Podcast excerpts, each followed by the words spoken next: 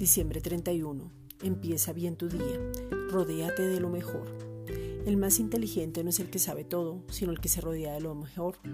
Dios se manifiesta por amor y nosotros nos manifestamos también mostrando el amor del Padre, pidiendo sabiduría para vivir y sabiendo que la sabiduría de Jesucristo y nos habita.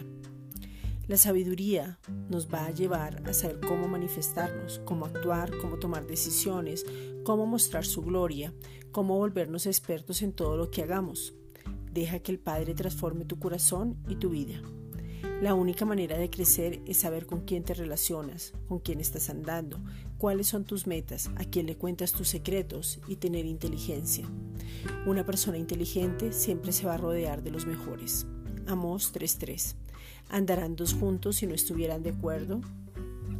Esta es una reflexión dada por la Iglesia Gracia y Justicia.